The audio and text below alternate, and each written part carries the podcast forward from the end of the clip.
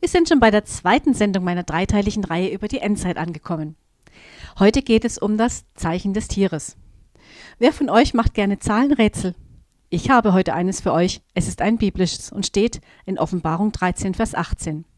Hier ist Weisheit. Wer Verstand hat, der überlege die Zahl des Tieres, denn es ist die Zahl eines Menschen und seine Zahl ist 666.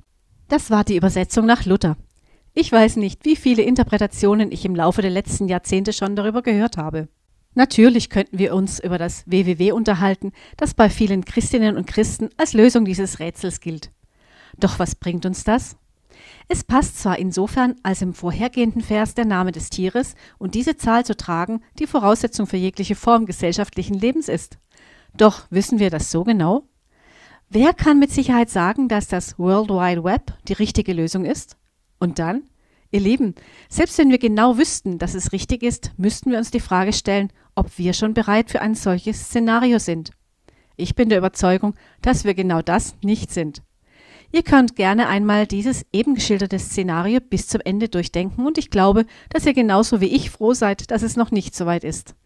Denn weder haben wir eine funktionierende christliche Handelsebene, um den Verlust sämtlicher geschäftlichen Rechte entgegenzutreten, noch haben wir einen Umgang miteinander als Christen, der auf Vertrauen und Zuverlässigkeit basiert.